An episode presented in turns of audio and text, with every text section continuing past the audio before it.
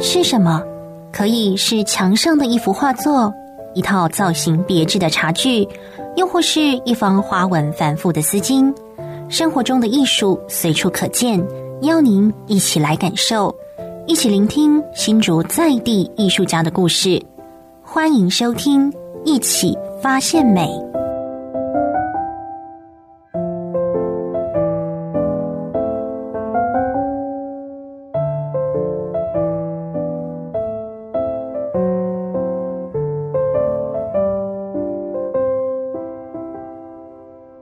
迎收听今天的节目哦，我们今天一起发现美的节目呢，现场邀请到这位是印花设计的艺术家蔡永涵老师。那蔡永涵老师呢，他有非常多的作品哦，都是关于花草啊、大自然艺术。那之前呢，哦也是曾经参加过非常多的展览哦，在新华屋啊，好包含了有到国外哦来去做这样的一个展出。那我们今天呢是邀请哦这个蔡老师到现场跟我们分享哦这个他啊怎么。走上印花设计这条道路啊，还有他的艺术之路。那我们呢，首先要先来请这个蔡老师跟我们听众朋友们打声招呼。大家好。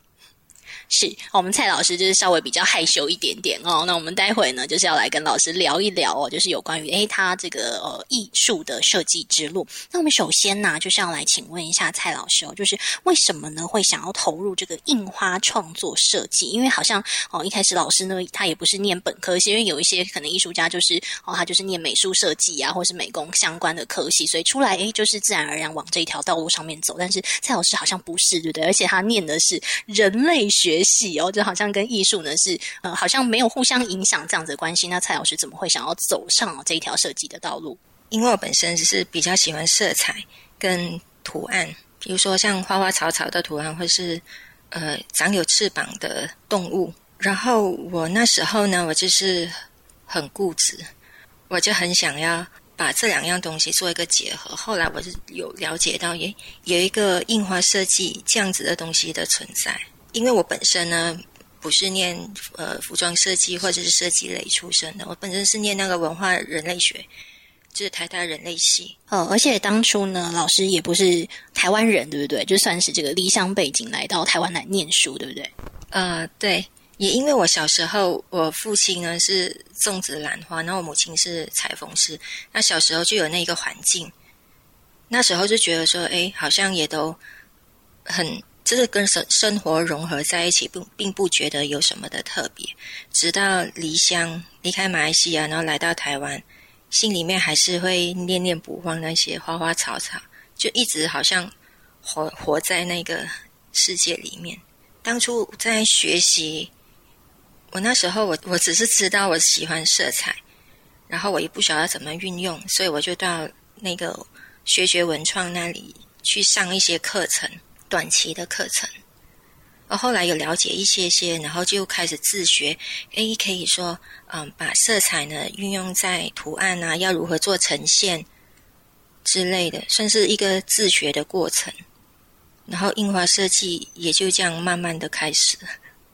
是哦，所以呢，哦，这算是哦，对于从小的一个梦想啦，哈，从小梦想的一个实现。好，那哦，老师其实有提到，就是说是人类学哦，这个相关的领域嘛。好，那你觉得说，哎，你的虽然说最后走上这样子，呃，跟以前学的是完全不一样的道路，但是好像两者呢也是有可以相结合的地方，对不对？嗯，没错。比如说我在创作是灵感，文化人类学其实它是可以带给我更多的，也啦，也可以说是一个灵。感感的来源，就比如说我在二零一九年参加那个台北印花设计节的时候，那时候那个题目，那个比赛的题目就叫动物。那一般人我想应该都是会画一些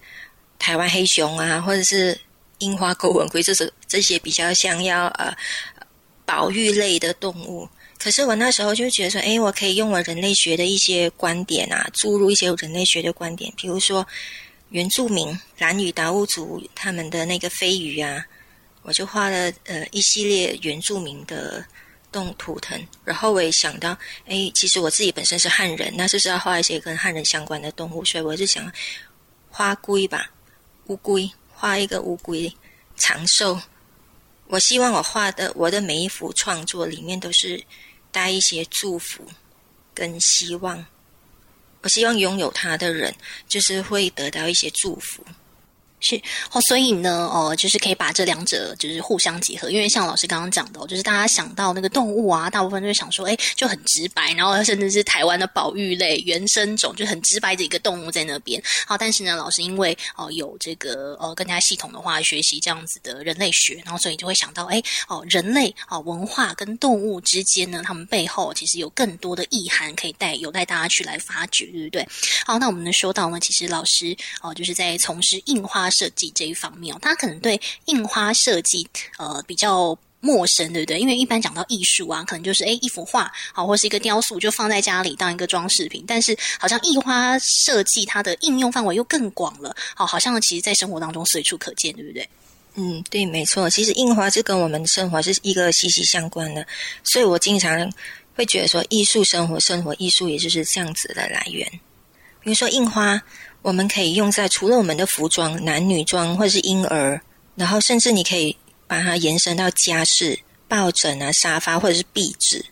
或甚至我们用的一些文具也都 OK 的。嗯，就是看说呃要做在什么的产品上，然后材质的选用。而且呢，呃，就是刚刚哦，呃，在节目开始之前呢，就是小荣有稍微跟老师就聊过，就是老师有稍微跟小荣介绍过，就是说，哎，好，比如说在呃小老师家里呢，有一条，就是它是一个绿色的哦，一条类似丝巾吗？或者说它是哦，它是一个丝巾这样的形式。那其实呢，老师说，哎，它非常有趣，就是他用呃那个苦瓜啊，然后用蔬果哈这样子来去进行啊染啊，或者设计这样子哦。那其实它可以运用的范围非常广。那因为这个还蛮有趣的啊，就是苦。瓜 讲到用苦瓜来进行艺术创作这件事情，来来请那个老师介绍一下。因为我本身呢，就是我想让我的画作里面会会呈现比较有趣的一些画面，所以我也想要艺术跟生活是做一个结合。那一般人家想到生活，生活就是吃喝玩乐嘛，就想要第一个就是吃，所以我就想说，哎，先从吃这一方面去着手。我本身是很喜欢绿色，只要是绿色的东西，我都会特别的去观赏。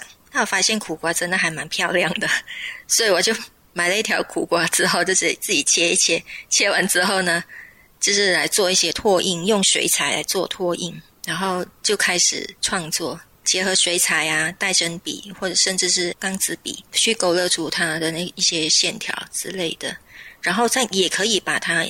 转印到布料上面。那转印的过程呢，就是要先在电脑里面运用电脑软体来做一个编辑排版。那这一个部分，我觉得这几年来我累积不少这样的经验，所以这个也是我的一个专长之一。然后再结合不一样的面料呈现，把艺术呈现在布料上。艺术不不一定是不一定是要在纸张，也可以在布料上面。是哦，所以呢，这个老师我就主打就是希望呢，能够将艺术融入在生活当中哦。所以呢，呃，走上了一条好像跟大家呃所可能想到艺术家呢，可能第一时间呢哦不会想到那个类型哦，就是可能这样子的印花艺术。那另外呢，其实老师又呃就跟老师聊的时候，老师也有提到，就是说在呃印花设计的部分呢，其实有非常多需要注意的事项，因为比如说你可能印的一些印的东西的材质不一样啊，可能材质是厚的，是薄的，好，可能是比较硬挺的，好这。部分呢，还有一些哦，来请老师为大家解密一下。诶，它好像是有一些哦这种呃细节需要来注意的。那还是先看你要印在什么样的产品上面。像我自己，我除了是艺术家、印花设计师，同时候我也是品牌的主理人。我自己有一个品牌叫做 Felix Ventura。那我记得我当时候我是二零一六年开始创业的，二零一六年的夏天。然后我那时候我的品牌就只有一样商品，就叫做丝巾。然后我二零一七年，我跟星光三月合作，就是进驻那里。那时候是母亲节的档期，然后我的柜位就只有一种东西，就是丝巾，有长的、有方的、小的、大的，各种尺寸都有。然后，但是都是丝巾。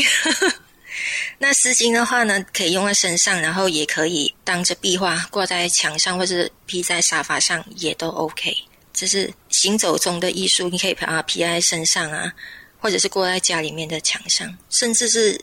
你也可以把它送当成礼物送给别人，也是一种祝福。那丝巾选用的材质呢，就是有呃有雪纺的，有蚕丝，那就看说个人喜好，有一些人是喜欢蚕丝，有一些人是喜欢雪纺，因为雪纺它不会皱，蚕丝它就是比较容易皱。但是它透气性会比较好。所以呢，老师哦，要对于要如何来设计印花呢？其实首先哦，对于哦所有物品的材质啊，然后它适合什么样子的哦一个印花的呈现啊，然后它呈现出来可能会是你哎想要比较柔软的感觉，或还是说它是比较硬挺的感觉，它其实都是背后需要下很多的心思哦来去学习的。好，而且老师这部分好像主要都是自学，对不对？对呀，没错。因为那时候也没有想说，哎，到底是要去哪里学，然后实践吗？要到实时间去学吗？我自己，我承认我自己本身我不是很一个很爱念书的人，所以我看到文字，我自己也是很很头痛。然后我就想说，哎，那要不然就是 YouTube 啊，自己找一些四方连续图啊，一些跟布料编辑相关的一些 YouTube 的平台来学习，就这样子。那时候。那时候看了好久，因为有一些 YouTuber 他们是弄得很快，手手脚很快，然后也看不太清楚，然后就找很多。最后呢，我是看到一个印度人，印度人讲英文，也是连续听了好几次，然后跟着那样一步一步的学。诶，至少我知道说这一个是要怎么做。然后后来就是自己慢慢的去摸索那个软体背后，诶，还有什么东西还可以让整个画面更加的活泼。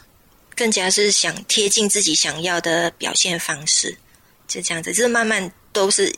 都是自己慢慢的学习。好，那还有说到，就是想要请问一下老师，艺术灵感的来源是什么？因为其实哦，看老师非常多的作品啊，都是跟那个花花草草、大自然有关，这是跟您从小生长的环境背景有关吗？完全，很多时候我在创作的时候呢，就觉得，嗯，回到孩童时期吧，就是花花草草，对呀、啊。因为我父亲他是种植兰花，但我们家还有其他种一些呃绿色植物、植栽之类的，但主要的还是以兰花为主。所以小时候就是习以为常，很常看到那一些东西，然后也很缤纷啊，甚至是有一些昆虫啊、蝴蝶、蜜蜂、蜻蜓等等之类会飞的，就很喜欢。但是还没有自己说喜欢到呃要往这一个方面去发展。毕竟我母亲那时候也是很担心说。我会往这个方向发展的话，未来不不容易生存。可是我没有想到，嗯，后来我，嗯，我父母亲就往生之后，我还真的往这一个方面发发展。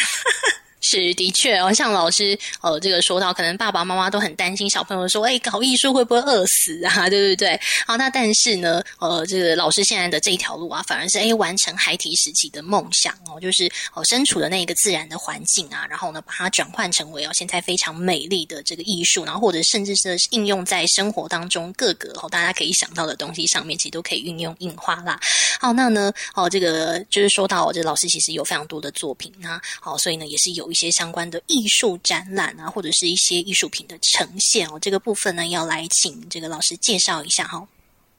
嗯，我是从去年，去年也是一个因缘际会，然后就认识了新瓦屋的呃一个负责人，其中会客室的负责人呢、啊，呃，蒋老师。然后我们谈完之后，就觉得哎，好像可以在这边当驻点的艺术家，然后。我就是这样子呃签约啊，合作啊，然后一共展了三次。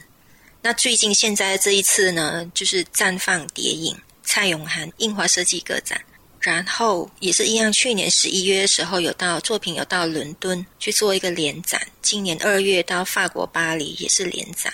然后就呃六月份是到瑞士那个也是联展。对，我除了参加这一些联展啊，或者自己办个展之外呢，我同时候今年我有参加了一个台北国际礼品文具展，那主要就是授权我的图案，就是把图案呢授权给需要的公司，比如说服装公司啊，或者是文具商，或者是床具、寝具之类的，这些图案都是很适合。比如说像花花草草就很适合印在上面，就看起来就是很舒服。哦，那现在哦，老师有这个个展正在展出，对不对？那可不可以请老师帮我们介绍一下哦？这个个展呢，就是主要的展出主轴啊，或者是说哦，因为好像刚刚讲到蝶影啊，是主要跟蝴蝶有关吗？哦，创作的那个呃，主要的那个灵感来源这样子。创作的灵感来源，其实这一次主要呢是展釜山花，因为釜山花它。对我来说是具有很大的意义啦。一方面呢是它是马来西亚的国花，然后我也不知道为什么呢，最近一直在新瓦屋客家园区，经常一直看到釜山花，我就觉得，嗯，对，它就是我这一次的展览主轴。那当然还有其他的花卉，像鸡蛋花，这次我有结合鸡蛋花，嗯，作为我第二个元素，第二个的创作元素来源，这样子。也因为这一个展览呢，然后我去搜寻了很多相关的资讯。嗯，然后我觉得釜山花呢，可以追溯到宋朝的时候，他们已经把这个花做成围篱，所以现在大家也其实也也不难看到釜山花，其实它就是来做一个围篱，比如说路边也种一整排，然后就红红绿绿。然后有一些是黄色，有些是粉色，就是很很吸睛、很漂亮。我就觉得说，位置应该是夺取欣赏这一些漂亮的人类学。这这个也是我在人类学里面所感受得到。你看，人演化的过程中就只有四肢，哎，怎么那个翅膀就不见掉了？然后我自己是很羡慕会飞的动物，所以在我的创作里面呢，蝴蝶像是有翅膀类的。昆虫啊，或者是动物，都都很重要。对我来说，它们都是很重要的东西。那我这一次的展览呢，那个蝶影，我就用了蝴蝶的翅膀，呃，去做成花花的形状，是做成那个鸡蛋花的形状，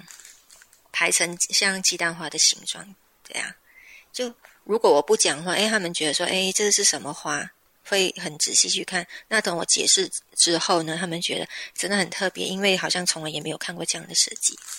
是，好，那小荣有在现场哦，就是来稍微跟这个听众朋友补充一下哦，就是呢，老师哦，他是把那个呃一样是花的形态，但是呢里面哦，它就是有那个蝴蝶的斑纹呐，哦，或者是说蝴蝶翅膀的一个形状，然后就像四，就是像是幸运草，它是四片爱心组合在一起这样的感觉，好，然后呢，它就会成为一幅哦非常漂亮的，结合了蝴蝶的特色，然后又有花的形态，好，这样子的一幅呃画作，然后呢，它就是可以有应用在各种的印花上面，因为像是刚刚这这个。哦，这个老师跟小红分享的呢，它就是一个包包这样子的形态哈、那就是来跟大家分享哦。这次就是蝶影哦，这个这一档展览呢非常重要的主轴就是哦那个蝴蝶哦非常重要的一个部分。好，那么呢我们今天哦邀请到的是印花设计艺术家蔡永涵老师呢来跟我们分享他的艺术之路。大家应该对于印花设计呢有更多的了解，而且呢哦也是从这个蔡永涵老师的哦这个故事当中呢可以了解到，就说哎哦完完成。小时候的这个梦想，永远不知道呢，接下来会人生会往什么样的一个方向走，对不对？然后现在呢，诶，小时候的那一些好梦想中的东西，现在能够成为呃这个养分，而且也不会说什么呃，可能以前去念，以前念的是人类学，现在走艺术完全不相关，没有，这两个是可以互相结合的。好，你走的每一步路呢，其实都会成为未来的养分。我们今天非常感谢我们这个印花设计艺术家蔡永涵老师的分享，谢谢。